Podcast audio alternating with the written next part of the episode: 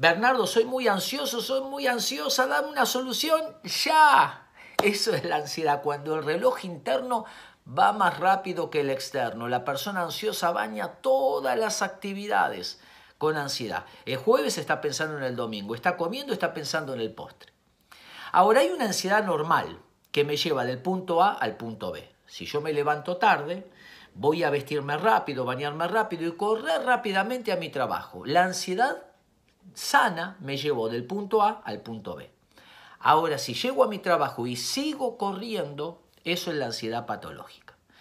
¿Qué le pasa a la persona ansiosa? Básicamente es un circuito de pensamiento que se compone de dos engranajes. Por eso hoy te voy a compartir dos técnicas para quebrar el circuito de ansiedad. Acá lo tengo graficado. Lo primero, preguntas hipotéticas.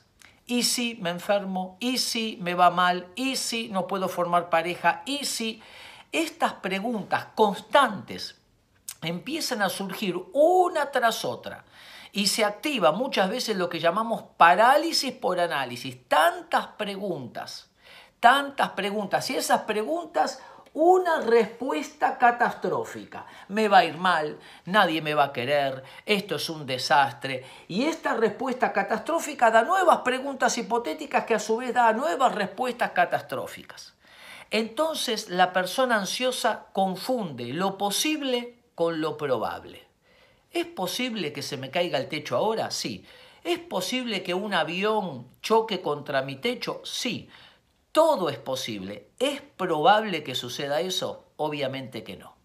Entonces, al mezclar lo posible con lo probable y a entrar en un circuito constante donde la mente no para, preguntas y sí y respuestas catastróficas. Entonces, ¿qué podemos hacer? Primera técnica, bloquear las preguntas hipotéticas. Cuando la cabeza me empieza a y sí, y sí, decir basta, stop, gritarme, basta. alguna gente le ha servido incluso hacer un cartelito y pegarlo por todos lados. Stop.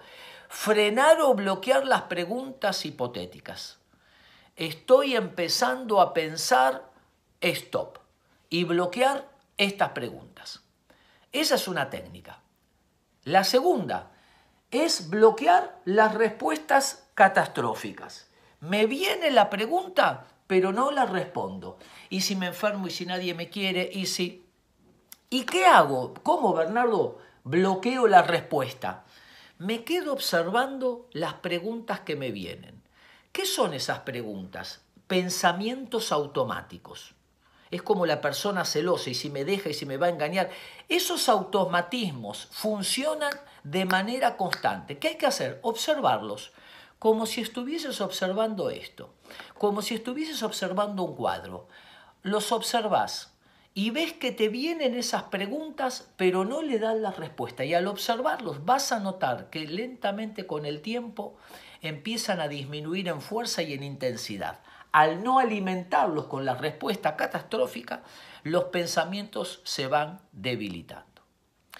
Comer despacio y disfrutando las comidas. Una persona ansiosa, vos le preguntas, ¿cuánto tardás en comer? Minutos, media hora, date tiempo. Arrancar con ese ejercicio que es muy difícil para mucha gente ansiosa. Va a ser que entonces uno al comer mejor, digiera mejor y no tenga problemas gastrointestinales, que eso te lleva a dormir mal, que eso te lleva a estar al otro día irritable. Entonces, bloquear las preguntas hipotéticas. Basta.